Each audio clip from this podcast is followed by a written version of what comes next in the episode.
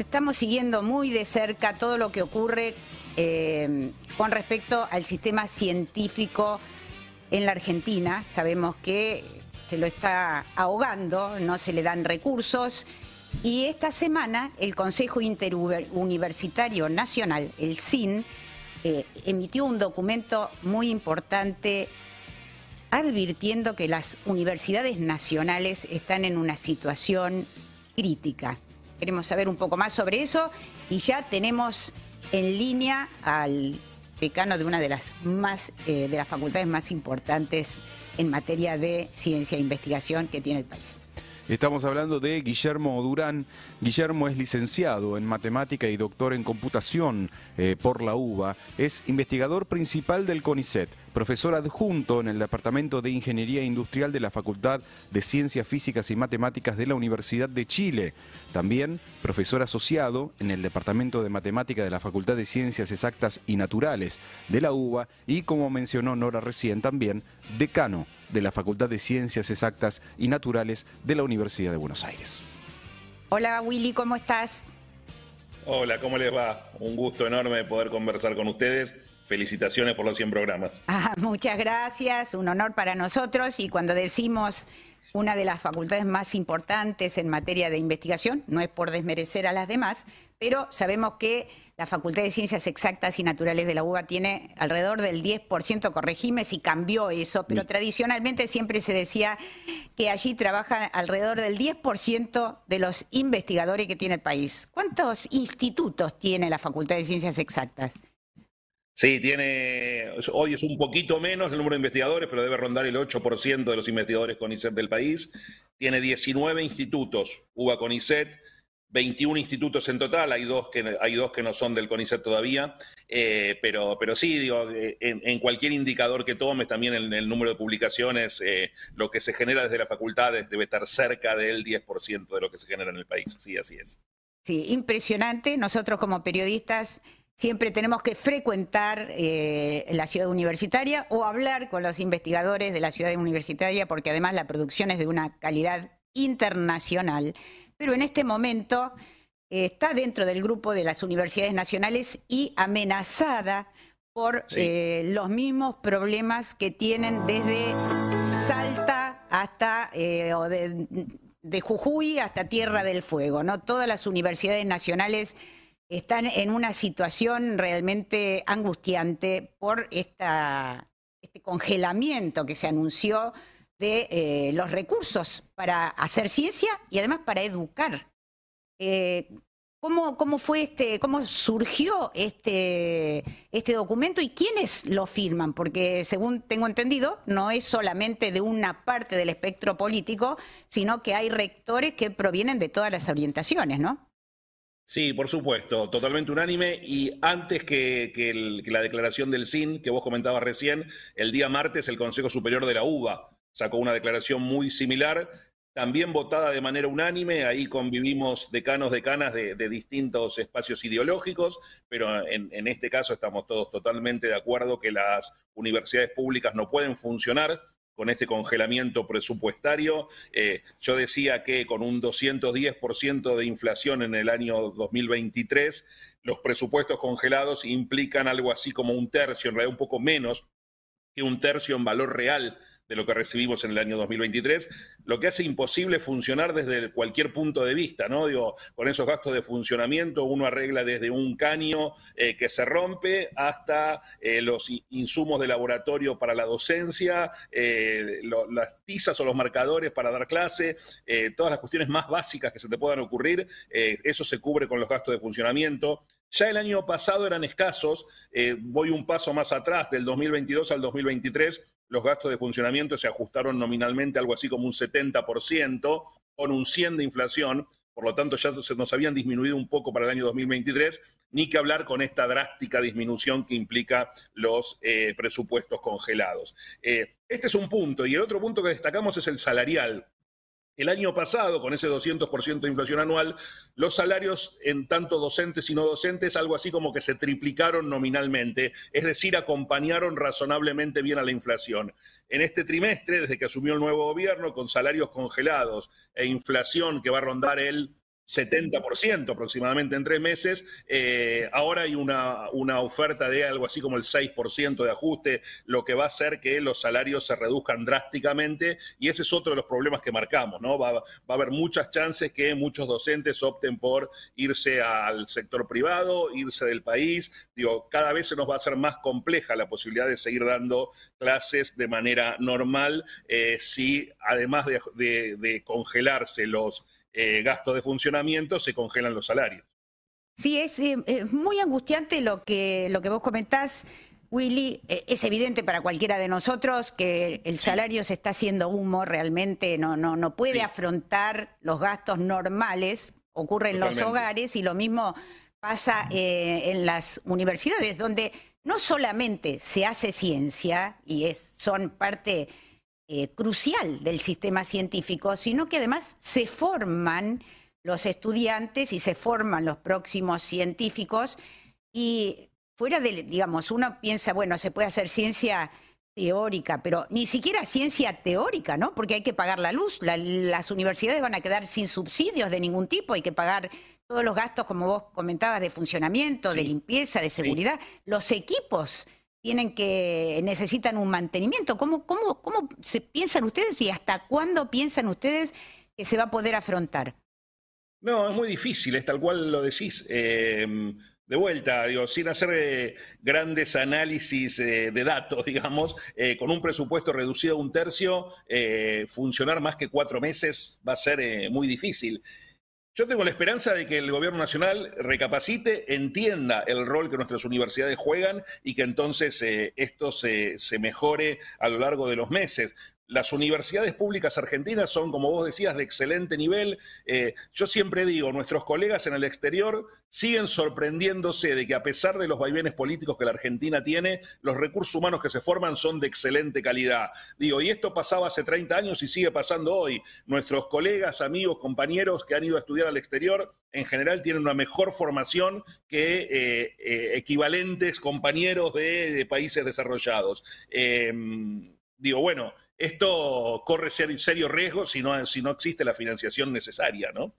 Estamos viendo en imágenes el edificio Cero más Infinito, un orgullo. Una hermosura, sí. Un orgullo de la Facultad de Ciencias Exactas. Realmente uno entra ahí, parece que estuviera en Holanda o en Alemania, no sé, o, mejor incluso, eh, donde no solo están dadas todas las condiciones de infraestructura, sino también eh, se hace enseñanza del, como decías, del máximo nivel. Incluso los chicos, por ejemplo, de carreras como ciencias de la computación o la novísima ciencia de datos, eh, están tironeados muchas veces y antes de terminar la licenciatura son requeridos por las compañías porque su formación es excelente, ¿no? O o sea estamos matando también a la gallina de los huevos de oro. Sí, por supuesto, es bien lo que decís. Tratamos de convencerlos de que tienen que terminar sus carreras porque a veces existe ese tema, ¿no? Digo, consiguen muy buenos trabajos desde eh, la mitad de las carreras, sobre todo la gente de computación y la gente de datos. Y bueno, tratamos de convencer a los chicos y las chicas que concluyan sus carreras eh, porque eh, les va a servir a futuro. Déjame que comente, ya que mostrás ahí el hermoso edificio Cero Más Infinito, que en ese edificio hay un compromiso del gobierno nacional firmado por Lino En ese momento ministro de Ciencia de Macri, con eh, Alberto Barbieri, rector de la UBA, de mantenimiento del edificio por 10 años, a cambio de un espacio que comparten la UBA y el ministerio, lo que era el Ministerio de Ciencia en el primer piso del edificio. Bueno, aún eso eh, hoy está en dudas, porque el gobierno nacional plantea sus dudas sobre mantener eh, ese compromiso que se firmó por 10 años, que entró en vigencia cuando en el año 2020, cuando el edificio fue entregado eh, a la Universidad de Buenos Aires, o sea, está, existe un compromiso del Estado argentino del mantenimiento, tanto con lo que es específicamente mantenimiento, como con seguridad y limpieza, hasta el año 2030, y hoy las respuestas que nos dan es que en principio no, tienen plata para ese mantenimiento. Eh, lo que es también un absurdo, ¿no? Hay un compromiso firmado por el Estado argentino. Como yo decía el otro día en una entrevista, el Estado argentino no empezó el 10 de diciembre de 2023. Eh, hay una serie de compromisos contraídos que el Estado tiene que mantener y esto sería un absurdo, ¿no? Digo, retirar ese, subsidio de mantenimiento en un compromiso contraído por 10 años y debo decir que el gobierno anterior eh, honró cumpliéndolo, digo, era un compromiso que se había tomado durante el gobierno de Macri y que durante el gobierno de Alberto, tanto Roberto Salvareza como Daniel Filmos, quienes fueron ministros de Ciencias, eh, cumplieron a rajatabla tal cual estaba eh, planteado. Bueno, esto nos preocupa fuertemente porque implicaría también no tener mantenimiento, limpieza y seguridad para ese hermoso edificio. Sí, es, es, realmente angustiante. Sé que esta semana vos le diste la bienvenida a los nuevos alumnos que ingresan y les dijiste, entre otras cosas, que allí, a pesar de todas las dificultades en la Facultad de Ciencias Exactas, iban a tener un ámbito que los, que los proteja, que los acompañe en su tránsito, ¿no? Y quienes hemos tenido alumnos, hijos que fueron a cursar a la facultad, sabemos que es tal cual realmente un cuerpo de profesores eh, que los acompaña amorosamente, debo decir, ¿no? Ahora... Sí esto, que vos decís tuvo que ver con la, jornada de bienvenida a los estudiantes del ciclo básico que se han anotado para carreras de exactas. Eh, había alrededor de, 200 chicos ahí en el, en el aula magna. Eh, y bueno, un poco el planteo fue ese, sin desconocer eh, el inconveniente que genera estos congelamientos salariales y estas cuestiones que, estamos discutiendo, seguiremos haciendo todo el esfuerzo posible desde la contención y desde el acompañamiento para que puedan cursar sus carreras de la mejor manera que se pueda. Ahora, ¿está en, riesgo el comienzo de las clases? Porque en estas condiciones... O sea, hay, un límite. Los científicos argentinos son conocidos en todo el mundo por arreglarse con los mínimos eh, elementos, con los mínimos recursos y hacer ciencia de excelente calidad. Es realmente es reconocido en todo el mundo, pero hay un límite. Estoy de acuerdo, estoy de acuerdo. Nuestra intención, en este momento estamos dictando curso de verano y se están dictando de manera bastante normal. El 18 de marzo empieza el cuatrimestre. Nos gustaría poder empezarlo de manera normal. Eh, como bien vos decís, hay un límite. Va a llegar un momento donde va a ser prácticamente imposible por más esfuerzo que pongamos. Ah, sin ir más lejos, no sé, mañana hay un paro de cetera, eh, digo, que impacta, digo, no impacta específicamente sobre el sector universitario, pero bueno, nosotros, por ejemplo, tenemos que cerrar nuestro jardín maternal porque tenemos a las maestras del jardín eh, adheridas a CETERA. Em, van a empezar a aparecer estas cosas y por supuesto, digo, más allá de que a mí me duele tener que cerrar mañana el jardín maternal, entiendo la posición de las maestras que paran y es un derecho constitucional y lo respeto. Bueno, es un poco lo que vos decís, digo, vamos a hacer todos los esfuerzos posibles por no parar las, las, clases, pero sabemos que eh, si esto eh, se mantiene de esta manera va a ser muy difícil sostener cuatrimestres de manera normal, lógica. Ahora, ustedes, digamos, la, la ministra del área que abarca como cuatro áreas diferentes enormes, es la doctora, la licenciada Petovelo, eh, ¿los recibió? ¿Tuvo una charla con los rectores de las universidades nacionales? No, no, no, hasta eh, eh, pasa un poco por encima mío, pues yo soy decano de facultad, pero hasta lo que yo sé, no. Sé que hay algún diálogo, al menos de las autoridades de la UBA, con el secretario de Educación y con el subsecretario de Políticas Universitarias. Recordemos que todo esto bajó una categoría, ¿no? Antes teníamos eh, Ministerio de Educación y Secretaría de Políticas Universitarias, ahora tenemos que hablar de Secretaría de Educación y Subsecretaría de Políticas Universitarias. Lo que más allá de la, de, la cuestión nominal marca un mensaje, ¿no? Eh, cuánto nos interesa la educación, las políticas universitarias o la ciencia, que también dejó de ser ministerio y pasó a ser secretaría. Eh, sé que desde el lado de las autoridades de la UBA y supongo que de las autoridades del CIN lo mismo, hay algún diálogo con la Subsecretaría de Políticas Universitarias. En nuestro caso hemos tenido algún diálogo con, el secretario de Innovación y Ciencia y con la subsecretaria de Ciencia, eh, porque también, digo, no lo tocamos todavía, pero también hay muchos temas que tienen que ver con la ciencia y la tecnología que nos preocupan fuertemente, eh, temas que, dependen del CONICET, temas que dependen de la Agencia de Ciencia, la gran mayoría de ellos sin respuestas hasta el momento y que, bueno, en, en la misma línea de lo que veníamos conversando, ¿no? Digo, si no se resuelven en el corto plazo, van a implicar una paralización de las actividades de ciencia que es realmente preocupante. Ahora, eh, hay muchas maneras de destruir. Una manera es, como ocurrió esta semana con el INADI, que se cerró directamente, se eliminó. Otra manera es ahogar a las instituciones, ¿no? Déjame, Nora, hacer una observación ahí. Sí. Eh, hay un discurso y un mensaje de que se va a eliminar. Entiendo que se tiene que eliminar por ley. Por lo tanto, eh, debería pasar por el Congreso, eso antes de ser eliminado. Está claro que se lo puede ahogar presupuestariamente, pero la eliminación del INADI, según entiendo, no soy abogado por supuesto, eh, tiene que pasarse por el Congreso. A veces pasa mucho con este gobierno que dicen cosas que después en la práctica, por las legislaciones que existen, no pueden ser cumplidas. El absurdo este que planteaban de cobrarle a los extranjeros, digo, eso es eh, en las universidades, eso es inconstitucional. A veces hay como discursos, déjame decirlo así, para la tribuna, eh, que después en la práctica no pueden ser llevados a la no pueden ser concretados porque no, no, están las normas legales para hacerlo.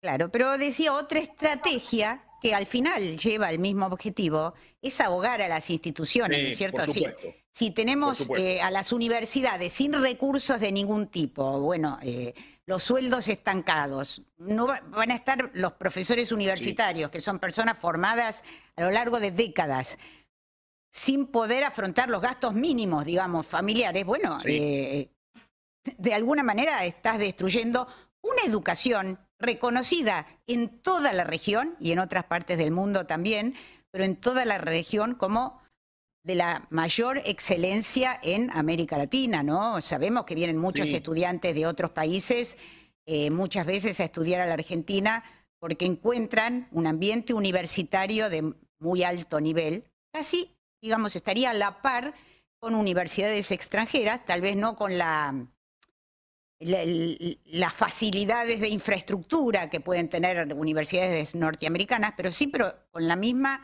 excelencia académica, ¿no? Yo, te diría, yo te diría Nora, que en formación de grado incluso superior. Superior. en, formación, en formación de grado, nuestra formación, eh, por ejemplo, comparada con la de Estados Unidos, eh, es, muy superior. Y eso lo ven nuestros estudiantes que van a hacer doctorados, eh, por ejemplo, a Estados Unidos. Su, forma, la formación de grado que tienen, en general, es mucho mejor que la que reciben otros compañeros de ellos de, de países desarrollados. sí, es tal cual lo decís, y ese ahogo presupuestario obviamente es una forma de ir destruyendo de a poco eh, y eh, nos pasa, como te decía recién, en el, ámbito de la ciencia, eh, hablábamos de las becas doctorales, becas doctorales que estaban anunciadas 1.300 el año pasado y que el directorio de CONICET ahora dice que darían 600. Tenían que empezar el primero de abril, ahora se dice que van a empezar el primero de agosto. O sea, todos los mensajes empiezan a empujar a nuestros chicos hacia afuera del país o hacia la industria, pero no a seguir haciendo ciencia de calidad en las universidades públicas. Tampoco hay tanta industria innovadora y que haga investigación en la Argentina como para absorber a, los chicos que se forman como científicos, ¿no? o sea... Por supuesto, en algunas áreas hay un poco más que en otras, eh, pero no, efectivamente. Eh, es un tema, y además también lo que decíamos estos días, ¿no? Lo que se destruye en seis meses, por ahí después requiere diez años para, para, para volver a la situación en la que estábamos. O sea, no, es que hace falta el mismo tiempo. Y eso es lo que también nos preocupa seriamente. Eh, ¿Cuáles son los próximos pasos entonces que tenemos que, a los que tenemos que prestar atención? Eh, digamos, no hay por ahora ninguna puerta abierta para, para modificar esta situación. Eh, en principio, lo que te decía recién, digamos, dimos todos los mensajes que podíamos, y yo decía en términos futboleros, ahora un poco la, pelota está en el campo del gobierno debería poder dar algunas respuestas. Incluso nos hemos eh, reunido con legisladores de los distintos sectores políticos a ver si se puede hacer algún tipo de pedidos de informes desde el Congreso. Eh, digo, estamos yendo por todas las vías que se pueden, por supuesto institucionales, legales, lógicas, eh, para poder hacer, poder dar a entender que, de esta manera, así como están planteadas las cosas, ni, las universidades públicas ni, ni, ni, el sistema general de ciencia y tecnología puede seguir funcionando sin presupuestos esperar respuestas ahora en el corto plazo. Eh, y bueno, por supuesto, como, decíamos, decíamos hace un rato, en caso que esas respuestas no estén, bueno, ver qué tipo de, medidas de acción se pueden tomar también en el corto plazo para eh, hacer todavía más visible la cuestión. Creo que esta última semana lo hicimos.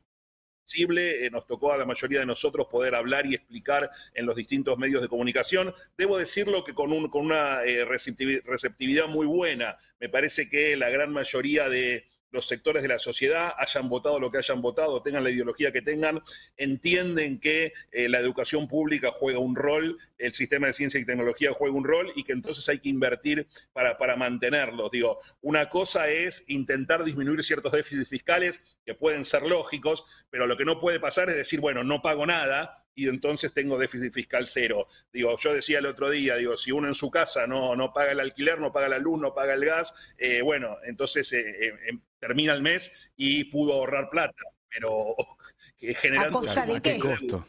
A que sí, si no compramos comida, también vamos a tener un montón de dinero para ahorrar, ¿no? Claro, por eso digo, digo, eso llevado al extremo, como parece hacer este gobierno, realmente es absurdo.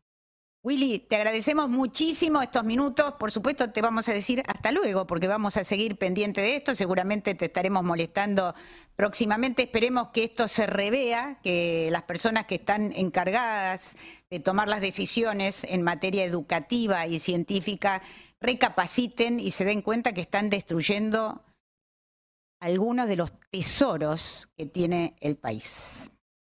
Esperemos, eh, déjame adelantar también que mañana tenemos reunión del Consejo Directivo de Exacta, que vamos a sacar una declaración en la misma línea como para poder seguir dando estos mensajes. Y bueno, por supuesto, a disposición para seguir charlando. Siempre un placer enorme poder conversar con ustedes y ojalá eh, podamos ir mejorando de a poco esta situación que nos preocupa seriamente.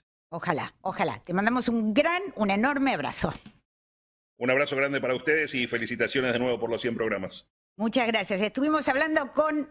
Willy Durán, licenciado en matemática y doctor en computación de la Universidad de Buenos Aires. Es investigador principal del CONICET, profesor adjunto en el Departamento de Ingeniería Industrial de la Facultad de Ciencias Físicas y Matemáticas de la Universidad de Chile, profesor asociado en el Departamento de Matemática de la Facultad de Ciencias Exactas y Naturales de la UBA y ahora está cursando su, digamos, el periodo que le toca porque fue electo en la universidad como decano de la Facultad de Ciencias Exactas de la UBA.